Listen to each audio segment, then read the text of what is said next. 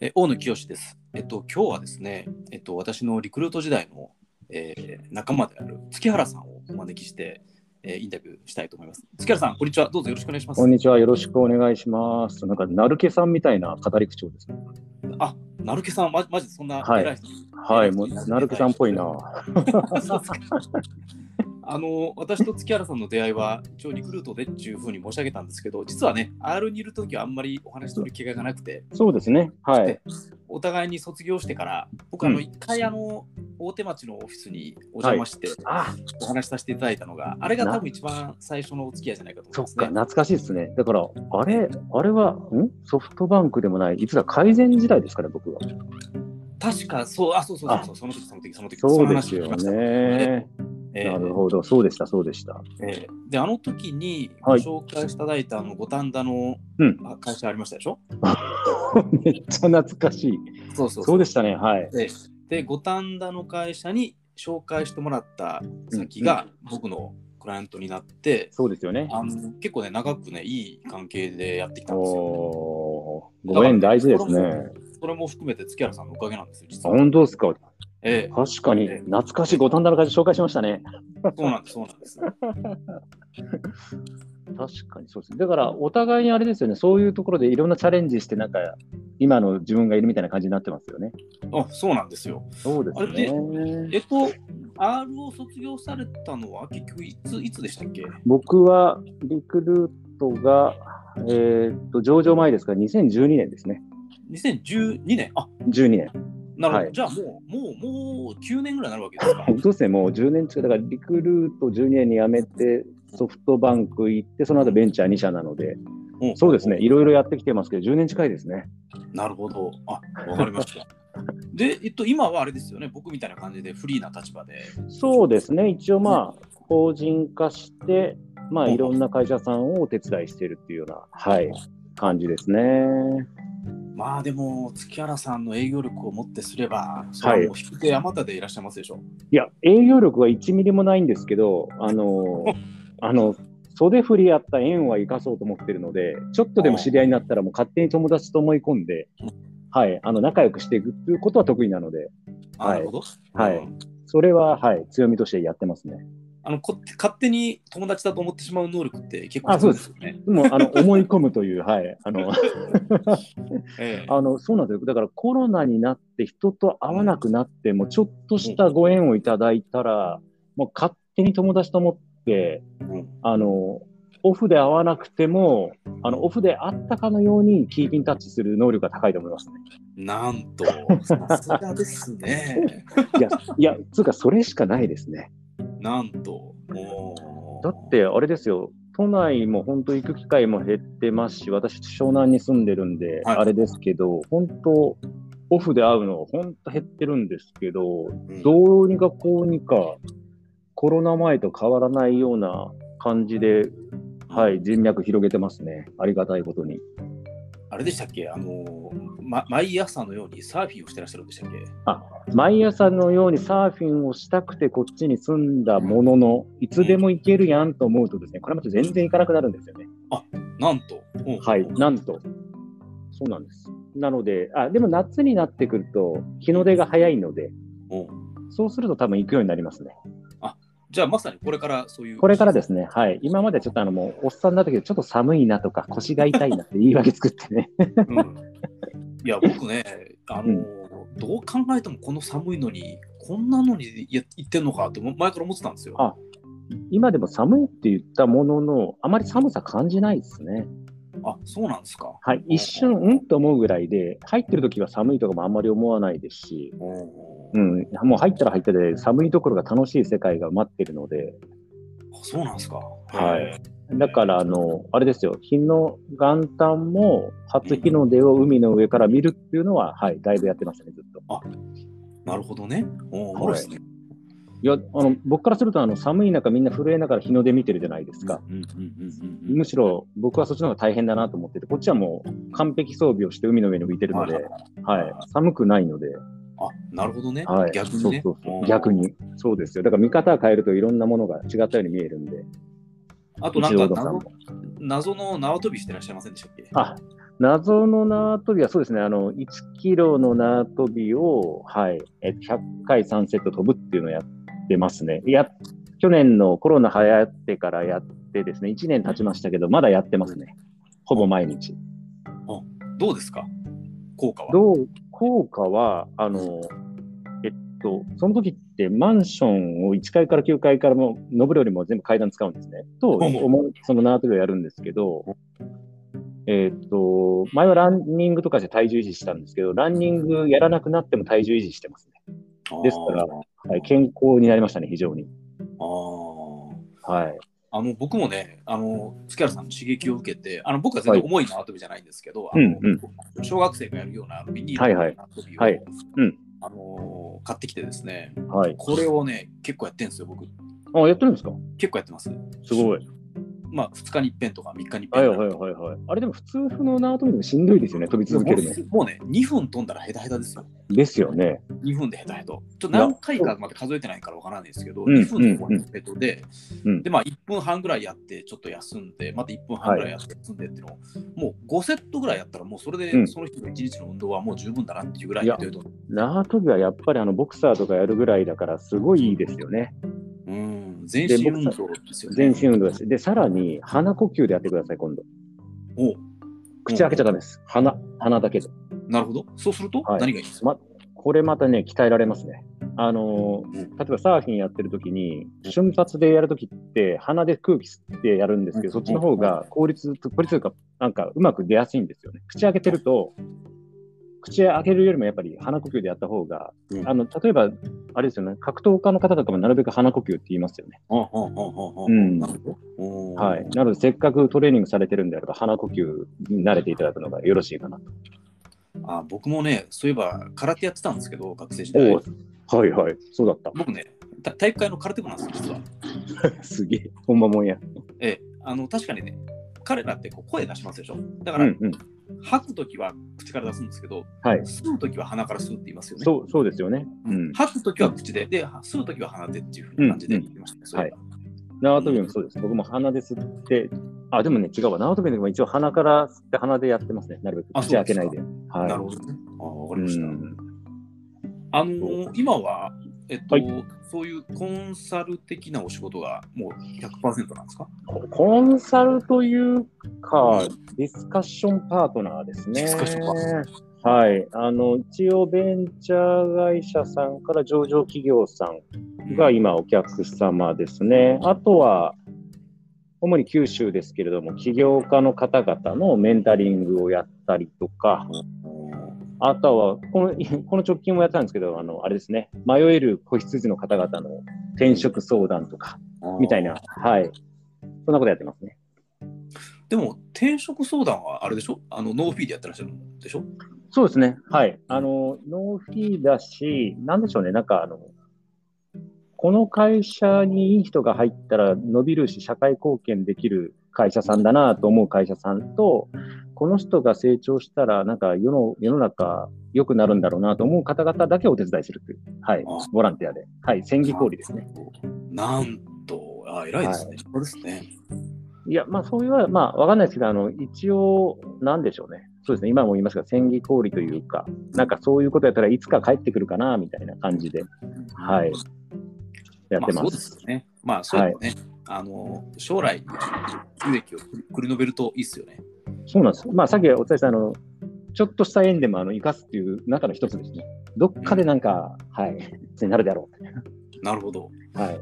さっきね、コロナでもあんまり変わらないとおっしゃってたんですけど、はいコロナでなんか影響受けてます、まあ、ライフスタイルとか仕事の仕方とかなんですかなんか影響受けてらっしゃいますかそうですね、もともと働き方を変えようと思ってたのが、2020年の1月からだったので、なんちかょ、うどぴったりですね。はい、そうなんですよ。で、その後コロナが来てくれて、僕にとってはすごいポジティブで、あ、そうですか。さっきお伝えしたように、あの都内に行かなくなってよくなりましたよね。だから、あの前はやっぱ移動が当たり前だったんですけど、移動もやっぱりその仕事時間っていうか考える時間であったりとか、いろんな有効活用できるようになったので、はい、時間の使い方にはすごいこだわりを持つようになりましたよね。ああ、なるほどね。はい。から自分でもともと働き方変えようと思ったのと、さらにコロナが来たので、本当、時間の使い方が、本当、なんでしょうね、有効的に使えるようになったっていうのが大きいかな。はい。え今おっしゃった九州の会社もほとんどオンラインでやってらっしゃる感じですかはい。えっと、本当はその働き方変えて、ワーケーションじゃないんですけれども、うんうんえー、と関東で週3で、地方で週2ぐらいみたいに組んでやりたいなと思ってたんですよね。だから本当に行きたかったんですけど、残念ながらコロナで行けなくなって、で、結果的にオンラインで九州にとどまらず、今、しまあ、中国地方のお客様も、はい、相談が来たりとかしてるので、おうはい、なので場所、自分自身は神奈川にいつつ、はい、徐々に九州と四国九州中四国の方のお客様が増えてるので、これはこれでありがたいですね。 そうですか。すごいですはね、い月原さん。すごいだかな。らあけだから結果的にそうですよね。だからこれはコロナのおかげっちゃおかげかもしれないですね。ーうーいん。や、なんかね、僕も結局、いまだにリアルでは一回も会ってないお客さんっていうの が何件か走ってますね、言われてみれば。でもそれってすごいですね。それで成立してるってこと自体が。成立してますね、なんか知んないですけど。あーちなみになんか、大野さん逆に聞きたいんですけど、はいそれってコロナだからって言ってしまえばそうかもしれませんけど、とは言っても成立し続ける、し続けてるってな、多分何らかのうんポイントというか、うんがあるんじゃないかと思っていて、なんかそここだわられてることとかってあります、僕の場合、もともと面談、まあ、さっきね、ディスカッション相手とおっしゃったんですけど、うんディスカッションパートナーとおっしゃったの、まさに僕がやってるのもそれで、うんうん基本的には1対1でうん。うやっん。てるんで、はい。あのこう多人数の会議とかだとこう行くとか行かないとかっていうのもあると思うんですけど、はい1対1だったら、まあ、ほぼ関係ないよねと。うんうんうん。であのやっぱり1回はとかなあかんでみたいな、うんあうんうんのマインドを、まあ、多分1年前ぐらいまでは僕あったと思うんですけど、うんうんあのもう、もうコロナになって1年半ぐらいになりますから、うんうんもうあの会わなくても別にいいよねっていう、うん最初から最後まで別に会わなくてもいいよねっていうマインドが、まあ、お互いに調整されつつあるとうんうんうんいうことだと思っていて、うんうんあの1対1で面談してる分にはあの、うんそんなに価値が下がるなんてことはないですよ。うんうんそうですよね。なんかこだわってることが大事にしてることってあります？このね、1対1のね、ディスカッションパートナーと言いながら、うんこうやっぱ相手に喋ってもらうっていうことですよね。ああなるほど。はいはいはい。これねこれがこのリクルート出身者の苦手なところでしてね、もうねいっぱい喋りますでしょ、みんな。うんもう自分好きですからね。もうどんだけ喋んねんっていうぐらいみんな喋りますからね。確かにそうですよね。これをね、こういかに抑えて抑えて、うんうんうん。まあ、64から73ぐらいの割合で向こうに喋らせるっていうこおとですよ。おー。それはあのなかなか R 出身者にはなかなか難易度高いとこですね。そうなんですよでも、僕はここに価値があると思っていて、うんう多んくうんの人は喋って満足するんですよ、うん。多くの人は。そうですね。わかるう。うんん多くの人は喋って満足するから、はい。あの喋ることで、あ大野と会って面白かったと、うんうんうん来月もまた会いたいと、うんうん。そう思ってもらうのが僕のゴールなんですよね。なるほどね、そういうことですよね。うんいやそういうこといなんやですまさにそういうところをお伺いしたくて、なんか単純にコロナだからリモートが成立するって、僕もあまり思ってなくて、多分そこには何らかの理由があるなと思ってて、だから今の話で言うと、大野さんだとしたら、やっぱり大野さんと話すことによって、何らか、まあ、うんまあ、何かを得るとか、整理されるとか、そういうプラスがあるってことですよね、多分ね。うん、あのーまあキャバクラ嬢みたいなもんだというふうに言ってますね、 これが、一言で言うと、キャバ嬢なんですね。あ大野さんのやはっぱりあのちょっとね俺会社でこんなことやっててさとか言ったら、はすごいとか言ってくれるわけじゃないですか。はいはいはいはいはい。それで何万円っていうお金を落とす人たちが世の中にたくさんいるっていうことですよね。でもそしたら大野さんじゃなくてね、キャバ嬢風の方の方がいいんじゃないですか。 そうそう。で、僕と彼女たちとの違いがあるとすると、 まあ、ほうほ多少なりとも、あの、はあの歯応えのある会話ができうる。なるほど、なるるほど、なるほど。なるほどうん、なるほど。歯応えがあるわけですね。芯食ったりとかね。あーそれは、それはね、それはさすがはにいその、そういう人たちとはさすがに、あの、言って違いがあるはずですから、うんうんうんそこうんにはうんさすがに価値があるだろうなと思っていて、そういうこことですよね。あうん、わかりました。やっぱ歯応えですよね。ううん、やっぱりね、この本当に自分の悩み事とか、あるいはさっきの自慢話でもいいんですけど、うん、うん自慢話にしても、その悩み事にするにしても、その前提条件を知らない人に対してするのって、あの難しいじゃないですか、ゼロかいらや、すそうるですよね。はい。俺って実は会社でナンバーワンでさとかって言ったらその これが10人のチームなのか1万人のチームなのかでそ全然違う、うじそゃうっすよないですねか。。そうっすよね。うんで僕だったら「いやう僕んナンバーワンなんです」って言われて「あ御社でナンバーワンっていうのはすごいっすよね」っていうふうにね、うん。なるほどね。まあでもご 5, 人のチームでナンバーワンなんでしょ、うん とかっていううんそのレベル感もある程度こううんうんう提ん。示できたりすると相手にとってもこう歯応えがあるうん。会話になるんじゃないかなと思うんですよね。ああ、歯応えいいですね。うんああ。いや、でもなんか、な、なぜ今伺ったかというと、みまあ繰り返しになっちゃうかもしれないですけど、みんなリモートだからそれ成立するよねって言われがちなんですけど、やっぱりそういうこだわりありますよね。だから、どう介在価値を出すかみたいなところ。うんそうですよね。うん。なるほど。ありがとうございます。うんおーなるほどな。うん。まあでも、あれですねあの、困ってらっしゃる方がたくさんいらっしゃる中で、こういうこと言うのはなんですけど、あのうん僕にしても、月原さんにしても、だいぶ働き方という意味では、追い風だったですよね、今回のコロナは。そうです。まあ、追い風に感じてますし、で、多分でも前提として、オンさんと私も、なんか、その、大事にしてるものを変えてる気もしてて、とにかく私、例えば私なんかで言うと、さっきお伝えしたように、コロナ前からも働き方を変えに行くっていうふうに伝えてて、だからお金とか地位とかっていうものも追わなくしてるんですよね。なんと、うん、なので、だからこそ、あの今、追い風っていうか、そう思ってると思うので、なんか、もしかしたらも、あるべき姿みたいなものが、なんか、変えてなかったらどうだったかなって気はしますよね。まあ、そうですね。うん。うん。うんだから、まあ、まさにそこがあったし、あった、プラス、まあそうですね、うまくアジャストできたのかなって気はしてます。ああ、よかったですね。なるほどね。そうですね。うん。そうなんですよね。なんかもうガツガツ働く、ガツガツ働いてもいいんですけれどもうん、なんだろうな。そうですね。前ほどあんま人の目も気にしないですし、自分らしくみたいなことをすごい気にしちゃいますね。なるほどね。うん。それね、その2020年の1月ぐらいにそう思うに至った理由は何なんですか、至ったのは、まあ、大企業2社でアホみたいに働き、ベンチャー2社でアホみたいに働き、で、私、それで去年が47になる年だったんですよね。で、なんとなく、70歳までが健康的に働けると考えると真ん中ぐらいだったんですよね、確か。うんうん、でで、やっぱ70まで見据えて考えたときに、どう過ごしたいかなって考えるとう、んうんうんなんかあの、とにかく一旦ゼロリセットに近い形にしてみたかったんですよね。だから当然、その今後の5年、15年、20年の準備もしたかったんですけど、うん、でもなんか今までずっと足し算思考だったんですよね。だからひ引いてみて時ってどういう世界が見えるんだろうっていうのを見たくなってみて、なんか一旦バス降りようって決めたんですよね。なるほど。なるほど。はい。で、降りてみたら、なんか今までのやり方が、ぜ無い、無い、うん、絶対正しいと思ってたんですけど、あ、なんかいろんな山の登り方あるんだなって、バス降りてみて見えてきて、あーはい。で、去年は、とは言っても、やってみないと分かんないことがあるので、一旦いろんなことやってみる中で、あ、これは残そう、これは捨てようみたいなことを今やってきてますね。ああ、なるほどね。うんあいいですね。そのはいさっきバスを降りてみるっていうのね。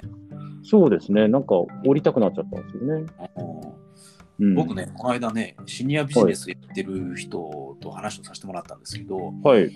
彼はね、1000人ぐらいの、うんそういうシニア、シニアっていうのはこの場合、大企業をこう、はい60前後でこうや辞めた人たちうん。のインタビューをした人なんですね。うーん。でね、もうね、すごくこう、打ちひしがれてるんですって。うんうんうんうんで、いや、だからそのその会社では、例えば役員とかにうん。なっああ、たはい。人も中にはいて、うんいや、うんこれもだってもう会社員としては成功者ですよね、とうんいうふうに思うんですけど、でもやっぱり成功者でも、うんやっぱりどっかのタイミングでお役御免を言われるんですよね、うんうんう大ん。きな会社でね。そうですね。うんそれまでは自分がお役御免だよ、お前はってこう言ってたんだはいもう、でもどっかで自分自身があなた親子ごめんよっていうう言ん、うわれると、やっん。ぱね、その時のなんかこう失望感というか、裏切らなれるてほど。これまで、はいそういうのメッシュ方向してるわけじゃないですか。うん大きなそうですね。それこそこの転勤でね、こうまだうん結婚したばっかりなのにとかね、家うん買ったばっかりなのにみたいな時にこう転勤して単身赴任でみたいなこともいっぱいやりつつ、はいはいはい。まあ、こういうそういうのを犠牲にしてやってきたにもかかわらず、うんどっかのタイミングでそうなると。うん。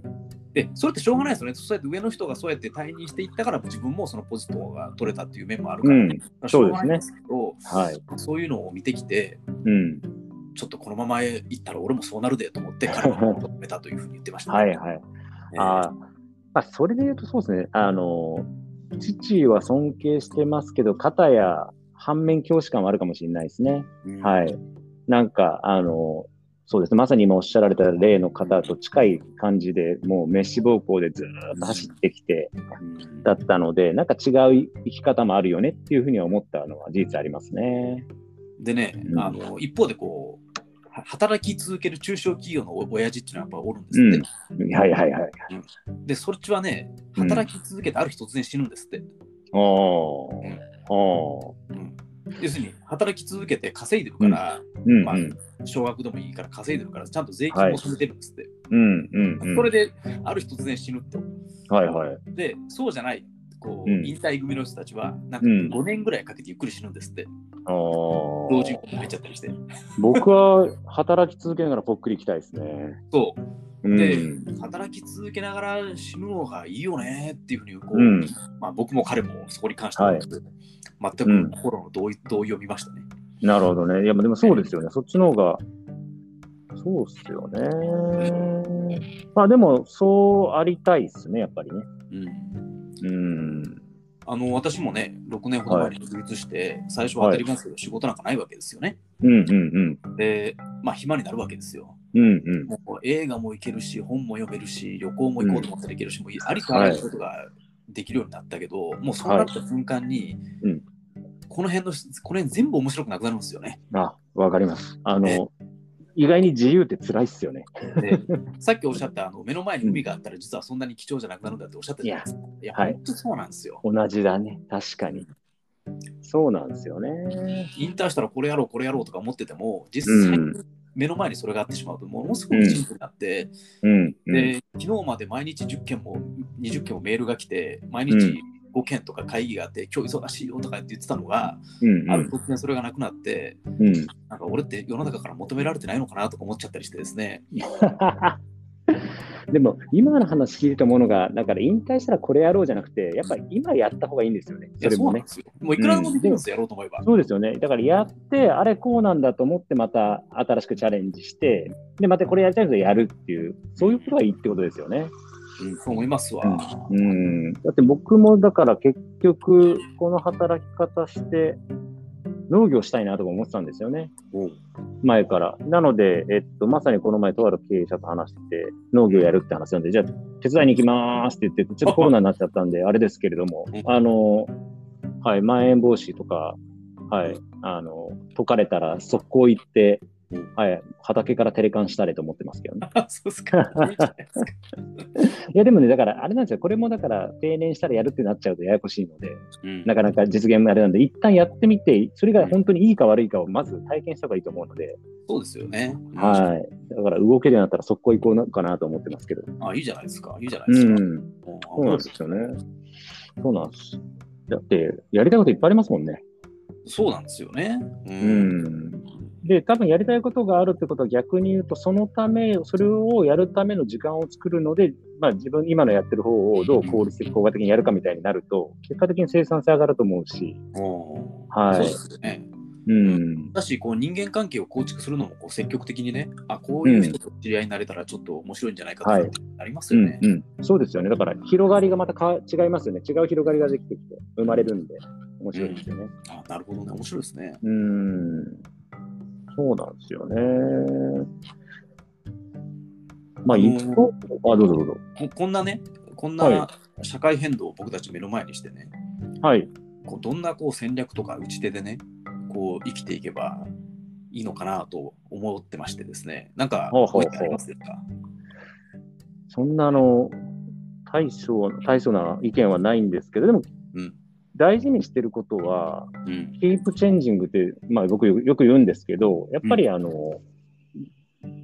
うまく時代に合わせていくことがすごい大事だし、うんなんか自分の中で非連続なことを起こし続けて、なんか、はい、常にあのフレッシュに保ちたいなって、これはもう昔から思ってたので、あ、いいですね、いいですね。はい、なんかもうそれしかないですね、なんか。おうーん、なんか、昔から言うと、陳腐化するの嫌だなとか、取り残されるの嫌だなって、多分ね、あの根、根っからビビり屋なんですよね。うんうんうんううん。ん、なので、根底にそれがあるので、なので、やっぱり自分の中でも新しいものにチャレンジして、陳腐化しないっていうのが、あの、意識してきたことなので、なんかもう、それを続けることしかないなぐらいしか思ってないです。ああ。最近のなんか新しい取り組みあるんですか新しい取り組みですかそれこそあの大野さんに前から金金融商品とか全員知識ないって話したじゃないですか、はいはいだからあれから株株式株を少しやり始めたりとか、あらちゃんと NISA とか iDeCo も考えて運用をやり始めたみたいなうん、少し金融リテラシー側を上げにいってるっていうのが一つと、うん。あれでも面白いですね、ずっとやっぱあの、あの日経225とか見ながら毎日見てるんですけど見てら、っしゃあるの変化とか見てると、やっぱりなんとなく見えてくるものがあったりとかしえて。はい、これまた面白いし、もっと深く勉強したいなって思ってますっていうのが一つと、あ とはあの超意外なのはあの、Python の本読んで、はい、ちょっとプログラミングやろうと思って ます。ー、そうですね。今更、この年で。はい、今更。まあ、それはあの自分自身が本当やりたいと思ってて、ちょっと逃げてきたのがあったので、自分自身のためっていうのと、あと息子と少しいじってみたいなっていうのもあるので、はい、そういう意味でやってみようかなっていう。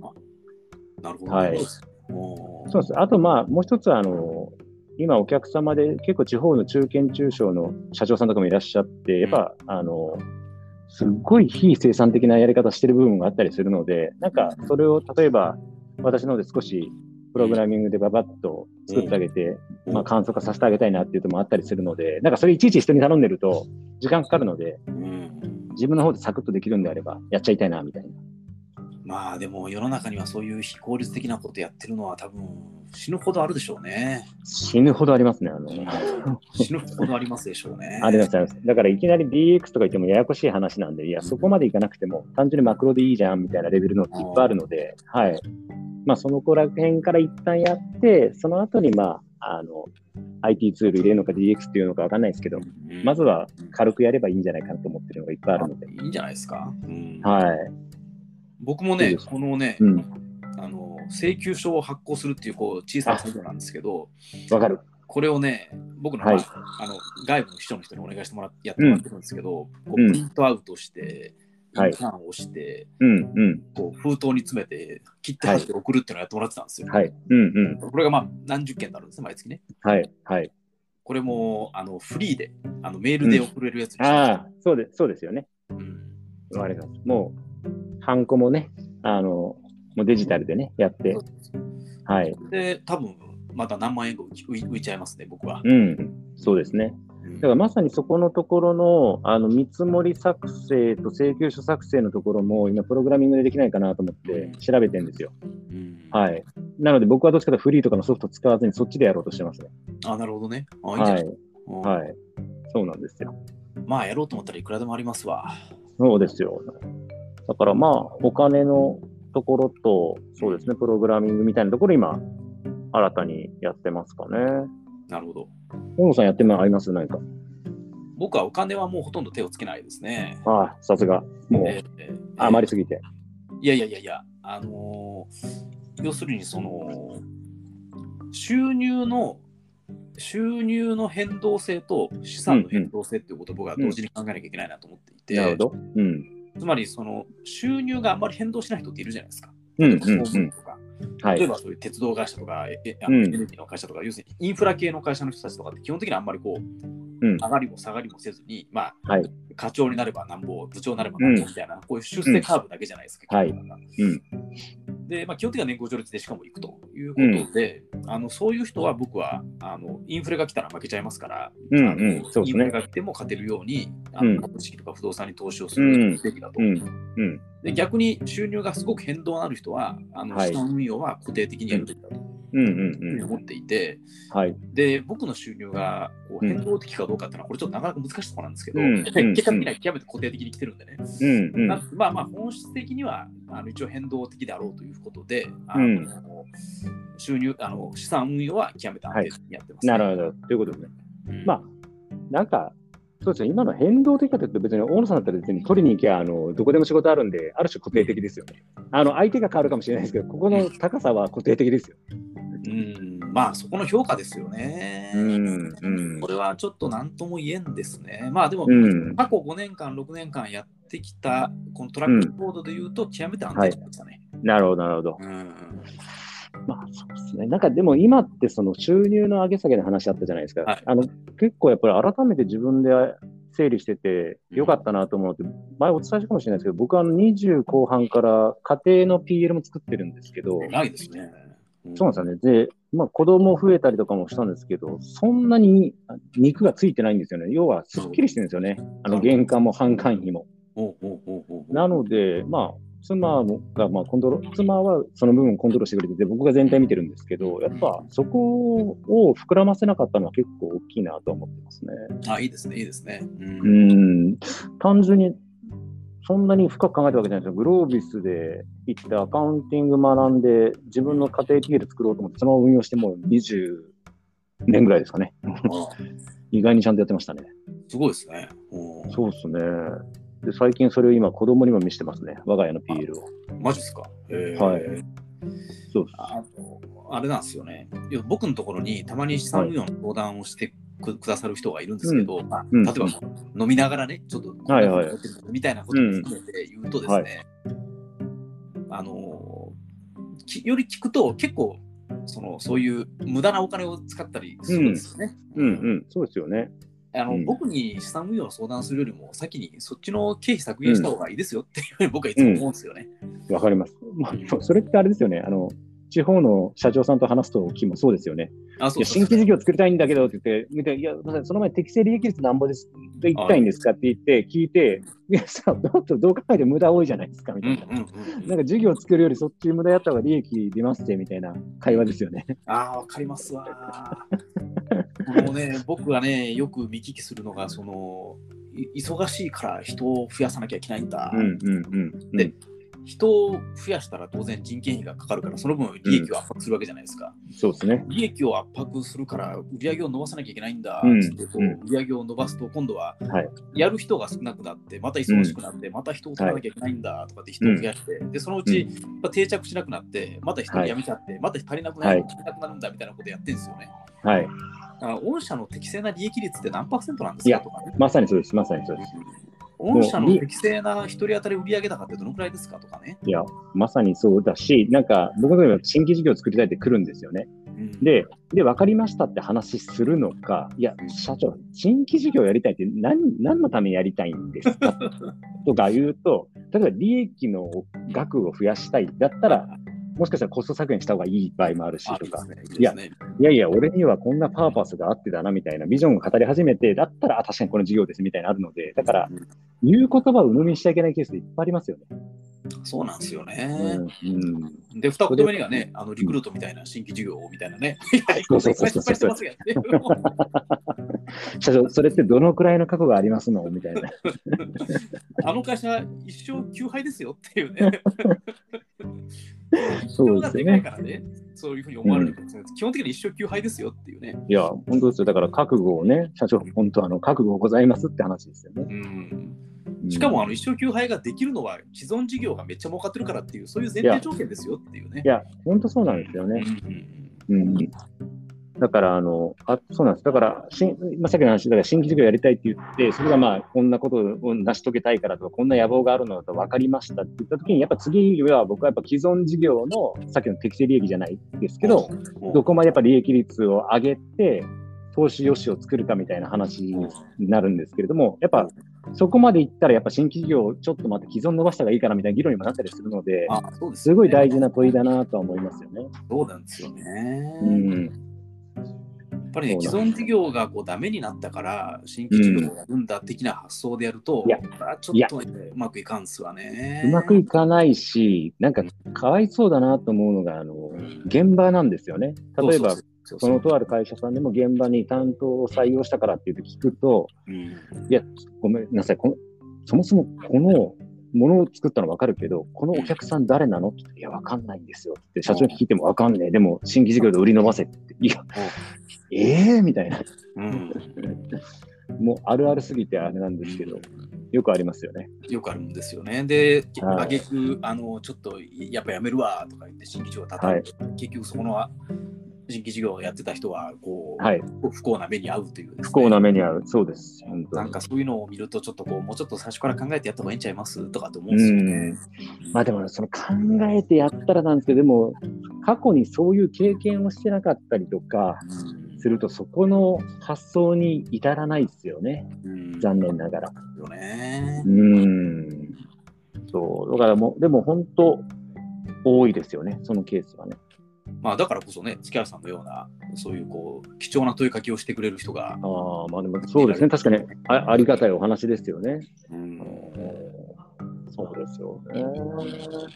で、大野さん的にはなんかあれですかまさにコロナうんでなんか大きく変わったこととかなんかありますトピックス的な話って。まあもう仕事の仕方は明らかに変わりましたよね。うん全部オンラインになりましたからね。んうんうんうんうんだから、あんまり移動もしなくなったんで、逆にうんうん運動になったから、じゃあ縄跳びしますみたいなですね、まあそういう話なんですよね。なるほど、一緒ですね。 うんえちなみにじゃあこの、まあ、ニューノーマルとか、まあ、今後どうなるかわからん中で、なんかこだわってることとか、なんか大事にしてることってありますまあ、あの、情報発信はやっぱり引き続き頑張らなあかんなとは思っていて、うん、うん、でうん、うね、ん。ああの、まあ、Facebook 書いたりね、いろいろ頑張ってて、あ、されてますよね。はい。で、実は俺は得意なんじゃなかろうかというふうに、ちょっと自己自己発見をしてましてです ね。会社員時代は全くそんなこと思わなかったんですけど、はい。あの実は結構得意なんではなかろうかと、要するにその、うん、こう滞うなんていうかな、1週間、2週間空いたら、うん、うん。そろそろなんか書こうかなと思って、えーだからなんかしし自然にじゃないんだけど、まあ、ある程はいは度い定期的に思い浮かぶし、あでなるほどな。書いたら書いたで、結構、うん。あの評価してくださる人もいて、うんうんうんうんあとこう、いいねとか一切押さないにもかかわらず、うんうん。久しぶりにメールしたら、いや、大野さんの Facebook いつも見てますみたいなことを言われて、ああ。やってくださいよと思うんですけ ど、まあでも一応結構見てくださってる人が多いと。あじゃあさっき情報発信をしなくちゃいけないなって言って聞いたときに若干マスト感感じたんですけど、もうウウイルなわけですね。結構ウイルですね、これ。ウイルじゃなくてキャンですね。ウイルじゃなくてキャンなんですねキャンですうん、なるほど。確かに。うん。というわけで、まあこういうね、うポんッドキャストなんていうのもね、いきなりこの40代半ばで追っ始めちゃったわけなんですけどね。確かに面白いですね、これ。ここれはこれなの、月原さんもぜひやってください。いや、やりたいですね。ちなみにこれ、大野さんのゴールっていうか、この先にどういう世界があるんですかこれ続けていくと。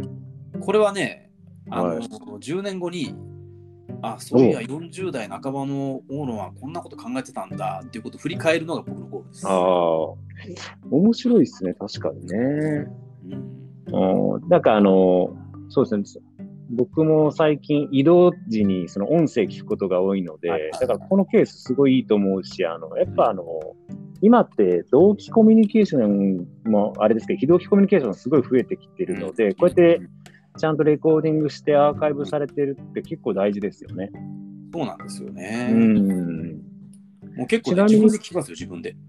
ああ、なるほうど。んだからご自身でっていう今その10年後に自分でって自分軸の話もあったんですけど、それ以外にこうなんかこういう人に聞いてほしいなとかなんかそういうのってあるんですかまあ、そういう意味ではね、オープンになりますんで、誰でも、世の中の誰でも聞きますから、あの、はい世間の人に聞いてもらって、うんあのあ、こいつ面白いなとかね、あうのんうんこいつうんなんか頼んでみたいなとか、連絡取ってみたいなとか思ってくれる人がいれば、もうありがたいんですけど、まあ、それはまあ、なるほどね副次的な効果なんでね。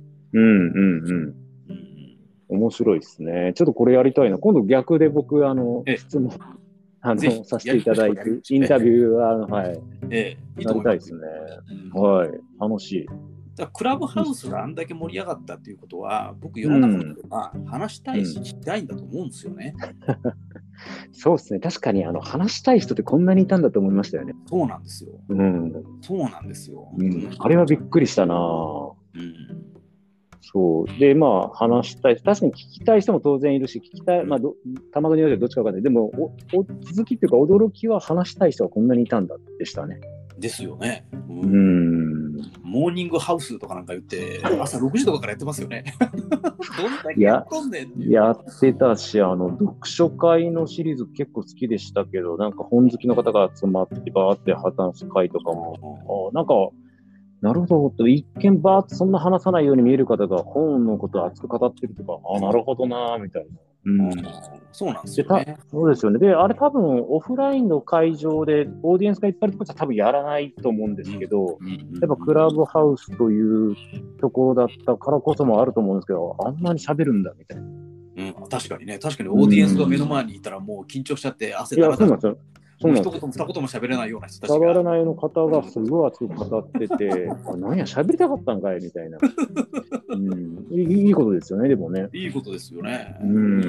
いやそうやってねこの、はいこういう瞬間では苦手だったんだけど、こはい。ういう風なツールに乗り換えた瞬間、実はすごくやりたい、やりたかった、あるいは能力があるっていう人が、うんうんうん。これまでこう埋もれてた能力がね、うんうんうん。こういう風な環境を整えてあげるだけで、はい実。は全然能力を発揮できるうんなんてういん。うような、あうんの世界になるのであれば、僕すごくいいことだと思ってるんですよね。いや、本当そうですよね。それありますよね。うんうん。いいっすよね。なるほどな。うん、いや、これ本当僕もやってみたいですね。ぜひあの、ノウハウは私、だいぶ積み上げましたので、そうですか。ええおっしゃっていただければ、かなりあのお伝えできますから。これは推しを超えたいですね。確 かに。はい。あの最初ちょっとね、戸惑うとこありますから、いろいろ。あ、本当ですか。ええそこは、あの私、ある程度お伝えできます。でね、あのお金かからない、これ全部。あのあそのアプリにしても、な何にしても、はい全部、あ全本部当ルールできますんで。えー。あれですか、あの声の渋さとかこうトレーニングしなくていいんですかでは、受講でいいんじゃないですか。あ、地声ですか。別に全然、そもそも別に受講が悪くないですし。あそうっすか。ええあのやっぱ動画だと、どうしてうもんその、この画面画面に映る姿うんうんうん。がかなり影響を与えてしまって、はい。ちょっとね、ばばあのノイズが入っちゃうんですよね。うんそういううんうんのじゃないから、あのはいいと思いますよ。これちなみにあの経験則は上いなんかお分かりになれば聞きたいんですけど、はいまさに今あの動画じゃないって話あったじゃなはいいですか、はいはいこれってその場所によって相手のしゃべるなんかオープン度が変わる例えばお風呂の中から喋ってる人はめちゃめちゃ喋るよとかなんかそういうのってあるんですけどなんかあーちょっと環境によってわあかんないですねーわかんないですね。ほうほうほうどうだろう。飲んでる、飲んでるっていうのはありましたかね。まあ飲んでる時はね変わるのはなんとなく分かるんですけどうんそれ以外の環境とかで変わったりするのかなうんちょっと今度試してみてくださいよ。お風呂とかあの、あのリゾート地とか、ああの嫁さんの前とか、こう、あ、うん、それは明らかに変わりますね。ありま すね。はいそれはもうやらなくて、はい、検証しなくそてれわはかやりまめす。た方がいいですね、それね そうですね。はえーお互いにいいことは何一つないですね。い確かにね。